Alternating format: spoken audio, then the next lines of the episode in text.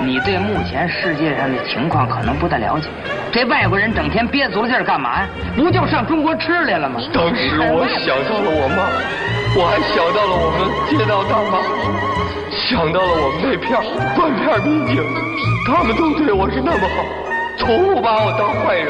参照毛主席遗容，您本人的工作证、身份证，或者护照进入场。闲板电台，活着不能太正经。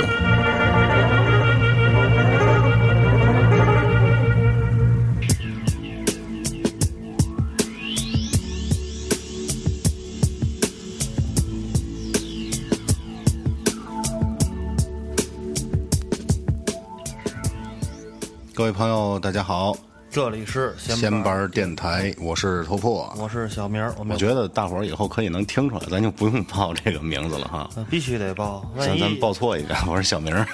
对，看大伙儿听得出来吗？对，我觉得应该还是能听出来的，差的还挺多的哈。嗯。呃，咱们这一期接着聊啊，关于校服，校服啊穿着校服去战斗。咱们上一期呢聊了一些呃以前的一些好玩的事儿，但是都没聊得太深入包括还聊了聊这个校服的起源。对对对为什么这个苍老师跟这个很多哈、那咱们的偶像老师 都穿着这个水手服是吧？对，然后咱们这期呢，可能就更开放一点儿吧。对对对嗯抛开一些条条框框，咱们随便聊聊，是吧？聊开了。嗯对，然后是这样啊，就是刚才咱说到这个校服对于咱们童年甚至是这个青年时代的这种禁锢的时候，啊我突然想到一个事儿啊你说在十几年，也就是说从小学一直到高中这一段时间里。其实是咱们的人生观、审美观，就是初步形成的一个初步形成的时候，对，你说现在有时候看街拍啊，或者说很多街拍都是日本的或者欧美的，嗯，是吧？都特别有范儿，这些人，对，这个跟他们小时候学校不强制要求穿校服有没有关系？你觉得？呃，这个事儿是这样的，我研究过这个事儿。你在天津，你看到的日本人，就是说，有时候你在这个小白楼或者是嗯奥城一带，有时候你一看那个西装革履的那个人，你就一下一眼就能看出能感这个觉出来是日本人气质。上，对，但有的中国人，比如说也穿着西装革履，但你就不会觉得你要火啊，他就是他就是日本人，对吧？所以我觉得这个从跟从小家庭教育的观念有有关系。就比如说日本人，他可能从小你爸爸妈妈就得跟你说，你注意形象，你要注意自己的形象。比如你头型是每天出去之前得捯饬捯饬，你的衣服上面不能有就是家里的狗毛啊、猫毛啊。对，这每天衣服西服得熨是吧？每天你自己可能懒一点儿不熨，你必须得送到。就是送到干洗房，人家帮你熨，或者让你的妻子或者妈妈帮你熨。我觉得中国小时候，你妈让让没有这么讲究，对就至少这衣服不能太脏，了是吧？但是我反正我记忆当中啊，就咱原来校服的这个袖子啊，包括男生爱出汗。爱踢球爱运动，嗯弄得都特别脏。基本上最后这蓝的衣服，最后能变成这个蓝绿色的蓝绿色的，对吧？都都都，怎么说？天津人讲话都自私了，对自私了，自私这挺过分的。其实也是我觉得是审美的一个缺失。啊，就是呃，很多是咱就不说那些有个性的人了。呃，像咱周围认识好多特别造型的人，就是你不管怎么束缚他，他都非常有造型。对咱们就说一些普通人，就可能比咱们俩还要普通的人，比如说这种，呃，可能这些人呢，他们也有可能会成为有造型的人，但是在上学的时候，比如说有一天他没穿校服，他穿了一条牛仔裤，他穿了一个衬衣，老师跟他说别人不一样你怎么不穿校服呢？是吧？哈，你你是想说让我请你家长吗？然后他的这种有想有造型的萌芽就被扼杀了。对，他会从最本能的这个心理会觉得这事儿是一个不好的事儿不。好事儿，你哎，你觉得电乐大吗？我觉得可以，还可以，没问题啊。行，呃，刚才你说什么？我就说，就是说，像他的这种心理会有变化。对从小就不让有个性了。对，因为他他本身还是一个怂人，其实对吧？就本来就是特别害怕别人说他，然后是老师这时候一说他，他就会想到很多，比如说就是我这样做是不是很出位？会不会导致我以后变成一个坏人，是吧？那，会不会我这样做之后会那怎么说对不起父母，对不起祖宗？感觉包括咱身边的好多人，咱逛街啊什么的，啊，就看到他们穿衣服，有时候心里挺着急的。虽然咱也不是说什么高富帅啊、帅哥、时尚达人都不算，但是至少让人感觉穿的舒服，是吧？其实有的时候那些穿的不是不能说你是一土鳖，是对吧？嗯他有时候你说是没钱嘛，也不是，对，和他可能钱其实关系不大，我觉得。你看，咱们说土大款，土大款了，是吧对对对不光农村有土大款，城里也有，呃多的是，是不是？嗯，听个歌吧，多长时间了？现在是四分多钟，嗯嗯，听一个吧。这期你不安排了五首歌吗？对吧我？觉得咱来一中文的吧，来一首来一中文的来首李志的。啊，然后想想你江苏的事儿，听听。就大学对江苏上的大学，大学也是要穿校服的。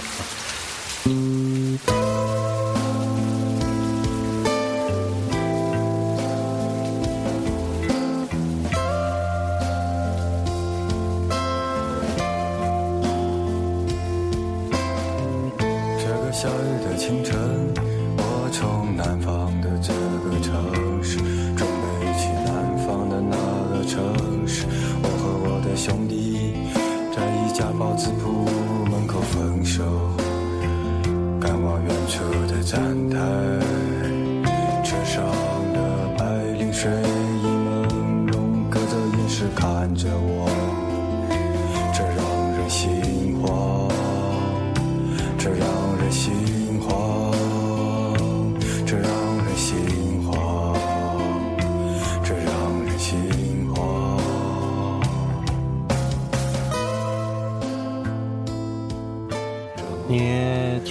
什么感触？嗯，这个歌是李志的一首叫做《春末的南方城市》。啊李志是江苏人，常州啊。然后我当时上大学是在镇江，这俩地儿离得挺近的。坐火车的话，慢车四十多分钟就到了。然后这个歌刚开始，大伙儿也听见了，这个稀稀拉拉的这个雨声啊，是这个让我听了特别有感触，因为江苏几乎是到了夏天啊，天天都在下雨，秋天啊什么的。然后对雨季，然后在在那个地方还是有很多回忆的。然后 就是上了大学之后，我觉得应该是摆脱一切束缚这种。但是当时有一个事儿让我特吃惊，竟然也他妈的要穿校服，而且还是跟高中的时候感觉一样了，也是买。啊，这个事儿让我特耿耿于怀。当然上大学他也不怎么管你，你们大学怎么还买？就是挺奇怪的嘛。然后就是可买可不买是吗？必须买，但是哦出要出早操就特变态，六点六点半就得起。我记得就是大学只有那种军事化管理的大学才会有这种。你们那你们江苏大学挺这是一个理工理工类的学校哦啊哎，你们那个上大学的时候发你们那种大学的 T 恤衫了吗？发了，就文化衫儿吧，是吧？嗯前面是 logo，后边是那个 slogan。我我记得，因为我是那个，操，北京电影北京电影学院，对北京电影学院的好事儿，好事儿。然后我记得我们上大学的时候啊，然后就组织了一个活动，就是班里合唱，嗯然后去那是什么，就红色那种，红唱红歌那种，唱红歌，嗯然后就一人发了我们一个 T 恤衫儿，嗯，上面就写着北京电影学院，后后背也有一个，我操，那那我们所有同学啊，都每天所有 T 恤衫都不穿了，大家都穿那个，因为是一种骄傲，你知道吗？就恨不得穿着那校服从那个西土城一路走到蓟门桥，让所有人都看见我是电影学院的。那你要是穿那个衣服 去买买 DVD 的话，会不会被人狠宰呀？一看，哟，电影学院学生，对，就是家里都大款。然后我记得啊，发那 T 恤的时候，我们班的学生都干了这样，好多干了。女生你知道怎么办吗？嗯，她不是圆领那种 T 恤吗？然后圆领的 T 恤它不绷了一个边儿，就是有松紧的那个边儿，那女生就直接把那松紧的边儿绞了，拿剪子剪掉了。剪掉完之后呢，他就然后把前面这块儿用手用力一撕。就撕开了一个豁口，然后它就变成了一个鸡心领鸡心领儿，然后两个小领在外边还翻着那种，就有点像球衣的那种款式。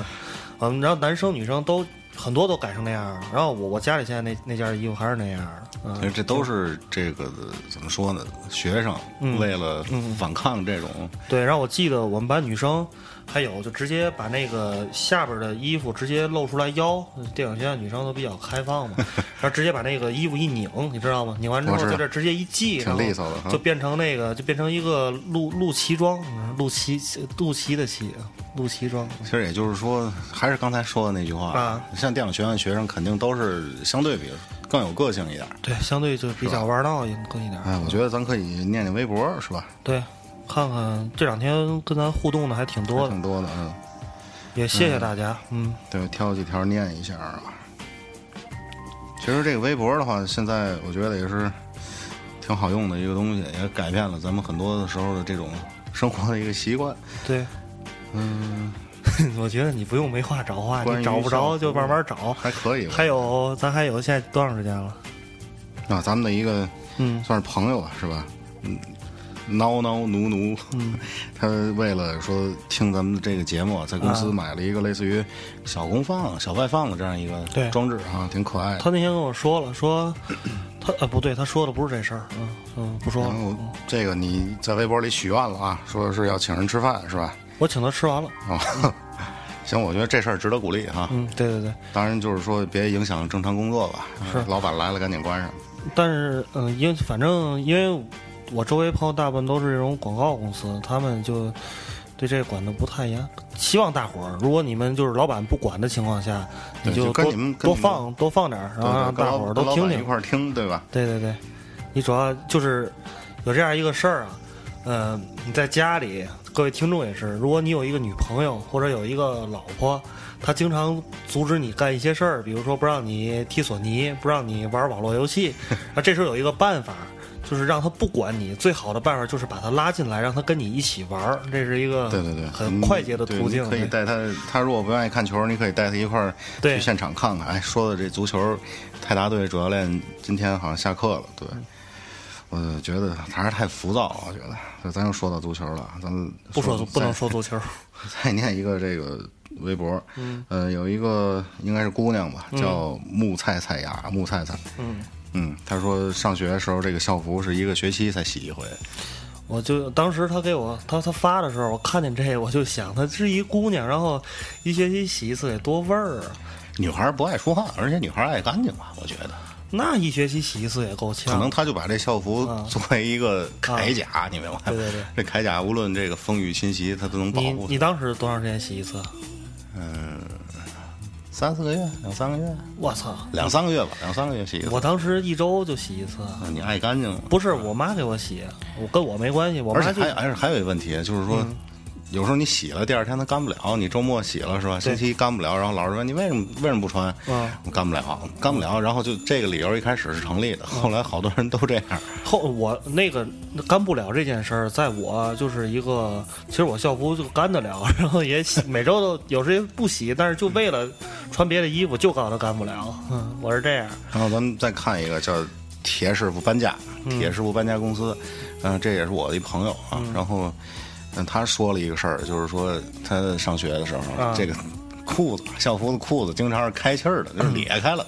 就是为什么爱踢球？爱踢球的话，就经常做一些这个专业性的动作，铲断啊什么的，所以比较，容易造成打架的这个 所以裤子就会裂，裂了之后。他不缝，你知道？他照穿。他在微博里说，照穿的话，老师就是他后来就守门去了，叫不缝。意大利门将啊，然后老师就说你这都这样了还穿，然后他说那个我妈事儿太多，挺累的，一天到晚我 不舍得再麻烦他了。我妈天天得弄那鱼跟虾嘛，没工夫弄我这校服我。觉得这也挺逗的啊。那天哎，那阵儿你们那个校服，夏天的校服就是那种半袖的 T 恤，你们一般学校里发几件儿？哎呦，应该是一件儿吧，我印象当中。我们学校还挺人性化的，夏天的校服发两件儿，就因为可能也是我们学校这坏学生太多了，发一件儿就经常会告诉你我洗了，第二天就不穿了，就是发两件儿让你倒着穿，你知道吗？啊，然后我们那个时候还会这样，我记得上初中的时候啊，发过一个这个短袖的，是橘红色的这么一个衣服。然后呢，它这个 logo 啊也不是特我们学别，校色彩挺鲜艳的，对对，当时可能蜀国，嗯，橘黄色的，荷兰。对，荷兰，还真就是有人穿了一荷兰队队服就冒充以假 乱真是吧？对，老师说你那个不对呀、你这 logo 不是咱学校 logo，上面这大狮子是怎么回事？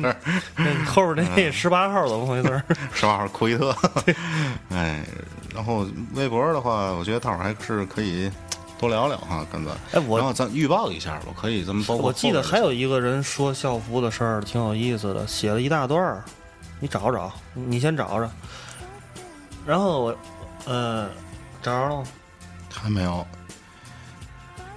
还是这个木菜的雅，木菜菜说的，然后他说这个其实哦，我想起来了，那啊写一大段就是说那藏青色和白色啊，对对对，混搭上期上期。咱们念过了啊，嗯咱们接着聊吧，我觉得嗯，那个我们就就就我们家门口那个小外，我不知道他是叫北方附属外国语学校，还是叫天津外国外国语学院天津，嗯，天津外国语学院附属学啊，我看他们学校已经改成那种日式的校服了。小外是这样，嗯。嗯，我的一个朋友是小外毕业的，呃，他跟我说，就是我在准备这个校服这个期主题的时候，他也给我提供了一些素材吧，就是说他们上学的时候，嗯。校服都非常好看的，啊，呃，就是像你刚才说的，就为了以后能援交是吧？有些日范儿的这种衣服，嗯，我觉得对于他们从小这种审美啊，这种人生观的这种审美观建立也是有一定好处的。所以你看外外院的学生一般都比较开放，外院的姑娘一般就是就是为洋枪队储备军，就是那种。这 这有点过了，这打击面太广了。当然，咱们也支持这个，嗯，这个不好意思啊，对中国的这个好姑娘吧，啊，能跟外国的好爷们儿在一块儿，这也是好事儿，是吧？咱听首歌是吧？我觉得，这首歌这正好这歌完了啊，嗯，听一首也是特别激昂的一个，听着挺学生味儿的一首歌。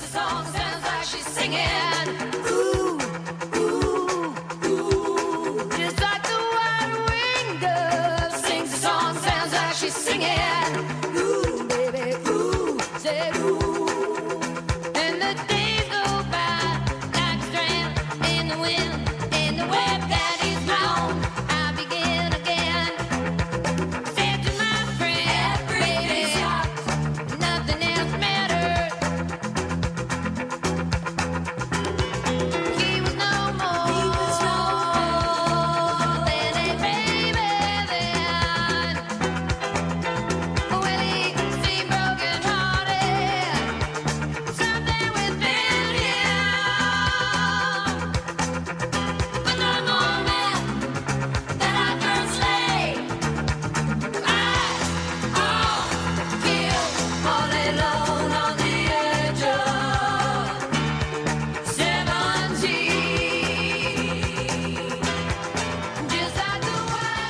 咱们回来啊，这首歌的名字叫做《Age of Seventeen》，十七岁的悬崖边儿。啊，也挺适合这个好多 咱们中学生的这个特点。唱这歌的人叫 Stevie Nicks，啊，十七岁的失足，对对对，就是十七岁从悬崖上掉下去了。那 Stevie Nicks 是也是一个七十年代特别火的一个女歌手。嗯，这首歌如果你很多朋友看过这个呃摇滚学校，嗯，School of Rock 就是那个 Jack Black 那个胖子演的那个电影，啊，这里边我没看过你没看过是吧？里边有一段是他跟一个特保守的，他是冒充朋友去这个学校当这个临时的老师，代课老师对代课老师，然后教学生们那个组乐队。啊，然后他们的学校的这个校长是一女的，然后特保守那种，但是他听人说这校长有一次特疯狂，修女是对，唱了一个摇滚歌啊，挺牛逼的这种，然后他就找了一机会。把这个老师，这个校长吧，带到这个酒吧里，俩人喝啤酒，然后放的就是当时这个歌，这老师已经不行了。然后我对这歌印象也是挺深的。因为这电影是吧？对对对啊，你是看这电影之前就知道这歌了，还是没有因为这电影把这歌找出来对，我因为这电影把这歌找着了，其实这也是挺好玩的一个事儿啊。然后刚才咱们念了几个这个微博上的留言啊，然后嗯、念一些其他的一些网友的吧，就是也是我搜到的，有一个网友写的特别好，针对于校服还有这个嗯，可能从以小见大吧，还有对于一些教育体制的一些感慨感慨吧。他说写的特别好，他说我们没学会审美，先学会了虚伪，嗯没学会化妆，先学会了伪装，嗯直到步入大学的那一天，本性才纷纷的这个暴露。真不知道那是太早还是该算是太晚。嗯，哦，你说这个，我想起来，就是你周围有这样的同学吗？就是上高中和上初中的时候，他们就是特别平淡那种人，对，然后一上了大学之后，就是他的这个个性能够完全的彰显。就这种人一般都比较怂，他在这个上学的时候，就是上高中的时候，在这种学习和老师的重压之下，他很难彰显自己的个性。一旦上了大学，完全的释放了，他就会做一些特别出圈的事儿，就是特别比如呢？就比如说喝完酒之后，他就会表现的比一般人更加暴躁，更加容易惹事儿，啊，更加容易说一些不该说的话，就是特别夸张，这个就特别夸张，就是你能你能从中感受到，就是他压抑的时间太长了，就是让你会觉得，哎呦，这人怎么这样了，是吧对对？对这几年没见哈，那呃，还有一种相反的，其实你发现了吗？我上大学之后，包括现在参加工工作中，就是你没周围觉得这种有趣儿的人越来越少。嗯，然后上高中和上初中的时候，周围有趣儿的人特别多，所谓就是班中那种极品，所谓那种对那种极品同学特别多。硌了膀子哈。对对对，呃，后来可能上大学之后就就不知道这些人都去哪儿了，你知道吗？就是为什么这些人就都不在你身边了？你身边的人，大伙儿感觉就都差不多了，因为可能像我去那学校，你比如说是一体类的，就都是那种感觉的学生。嗯嗯，你说高中就是比如说按片儿分，或者是按这个学区分，什么样人都有，是吧？这这一小区里住的孩子，对，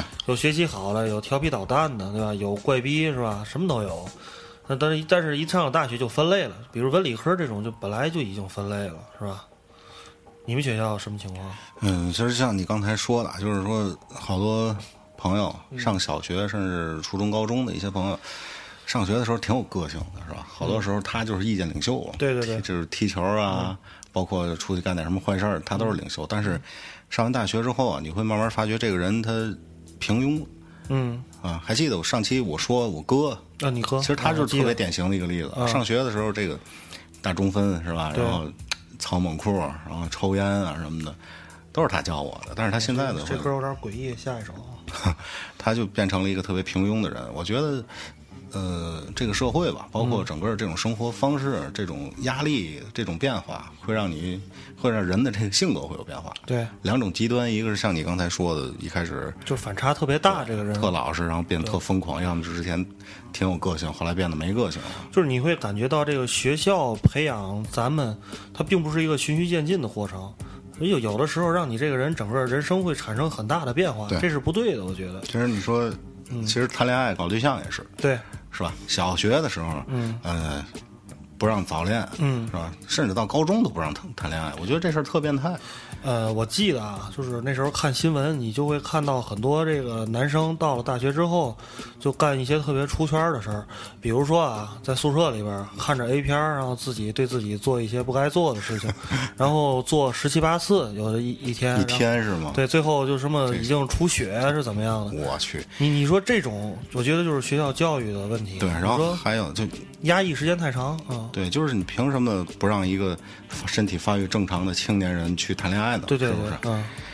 你应该去进行正确的引导，而不是说去就你不许这样干，是不是？然后你刚才说这个事儿，我想到了今天看见的一个新闻，嗯，在东莞东莞理工学院，然后哇，东莞。对，有一个这男孩儿啊，嗯。有一个男孩二十二岁，嗯，然后名字我不记得了，他就是蹲在女厕所里啊蹲守，嗯。然后猥亵这个女生。嗯，之前已经干过好几次了，然后这次是怎么回事儿？这次是这个女生反抗，嗯。然后他就手里有这个刀，嗯。然后就把这女孩给弄死了。我操，嗯，然后我觉得就特别，对我觉得特别变态，因为他那个新闻里边说的是，嗯因为跟女朋友是异地恋，嗯所以造成长期的这种性压抑吧。嗯，我觉得再性压抑，可以像你刚才说那个朋友那样，十七八岁自己想着呗，对吧？你说这我也想起来一个，以前在我忘了听谁说的了，就是在师大里流传着一个传说，叫一个就叫吸血鬼的传说。吸这这段有吸精血是吗？对，这段有点恶心啊，就是说这哥们儿也是长期潜伏在大学的这个呃自习室附近的这个女生的这个宿呃厕卫生间里面，然后哇塞，就专门弄那种那个行了，不说了啊，对对，大大伙儿应该都知道，大伙儿应该能明白。自行理解啊。这个听首歌，听首歌。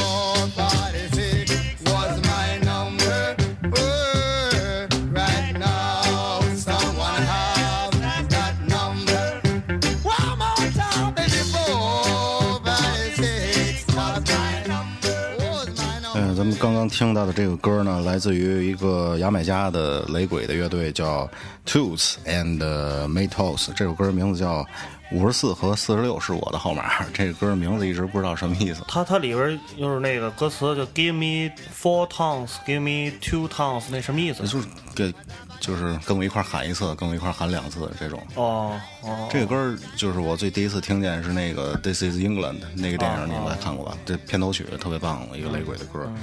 然后咱们刚才说到这个，还是说学校啊这种教育体制对于孩子，对于咱们这个年轻人吧，这种性格上的这种影响。嗯然后我特别想说一个谈恋爱这个事儿啊，刚才没说完，嗯就是说特别奇怪，嗯你说你从小学一直到高中，嗯家里都不会允许你谈恋爱的，甚至在大学里头。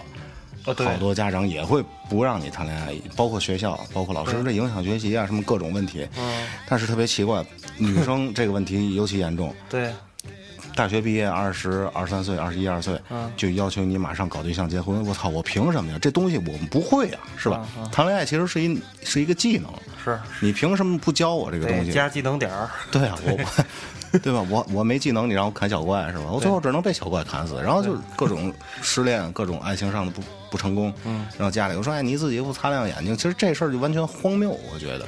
呃，我是这么想啊，就这些家里就是反对你很早谈恋爱的这种，稍等啊，嗯，接着说，这些女生特别容易倒霉，对，她就比如说到二十八岁以后，快二十八岁到三十之间，她还没结婚就很着急。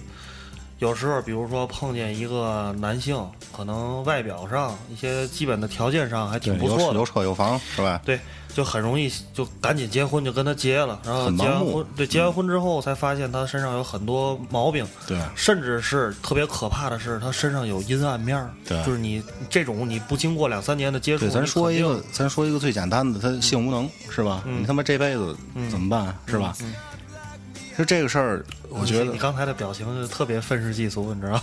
那，当然必须，我就对这事儿特看不惯，你知道吗啊因为我觉得这事儿不是什么观念啊什么东西，这是一个是非问题，啊，对，你说是吧？是是，我觉得可能小学早了点儿，而且小学你说小小男孩小女孩能干嘛？俩人在一块儿说说话，啊是是不是哎，我想起来，我们那个小学班主任就跟我说一个特别有意思的事儿。那那时候我们上小学的时候，班里也有那种就是暗恋的那种，或者是哪个男生跟哪个女生不错。然后我记得我们班主任那时候，因为我也跟一女生就是有时候说话多点儿，他就把我叫过来跟我说：“你知道吗？这个小学我们是我老师啊，作为你的老师，我们是提倡谈恋爱，不提倡谈恋爱。但是这个时候，如果你跟哪个女生特别好，老师是不会说你是流氓的。你们是一个乐儿，就是小小男孩儿、小女孩儿在一块玩儿挺好的。但是你记住了，你哪天上初中的时候，你再跟哪个女生关系好，老师就不支持了。等上高中的时候，你再你就是谈恋爱流氓了是吧你就是流氓了。然后这个时候就会请家长，知道吗？然后等到上大学的时候，哎，这个时候又开放了。然后这时候如果你谈恋爱，学校提倡。这时候他跟我说最傻逼的是，这时候学校会有一个。谈恋爱的大会，专门让男生和女生谈恋爱。当时我上小学，但是这这段话我记得特别清楚。嗯，后来也指导了我，就是初中和高中的一哎些，生活。咱咱本来是想聊这个校服的哈，那其实校服就是一个标志吧，对，我觉得。就是嗯，怎么说呢？你现在在马路上，就是看见穿校服的学生，你什么样的感觉？就是最直观的那种，嗯，最直观的，我觉得挺羡慕的。是吗？然后甚至我觉得就可别穿校服了吧，嗯就是俩人像年轻人男男女女在一块儿挺好的，别穿校服了。我特别喜欢看到的是两个上学的姑娘，然后两个人穿着校服，然后个儿也不高，怎么了？时间差不多了，嗯，哦，就把这段说完吧。嗯然后两个这个姑娘在一块儿玩着手机，然后互相依靠着，手拉着手，背着书包。我是觉得这是一个特别甜蜜的这种友情，就是闺蜜这种感觉。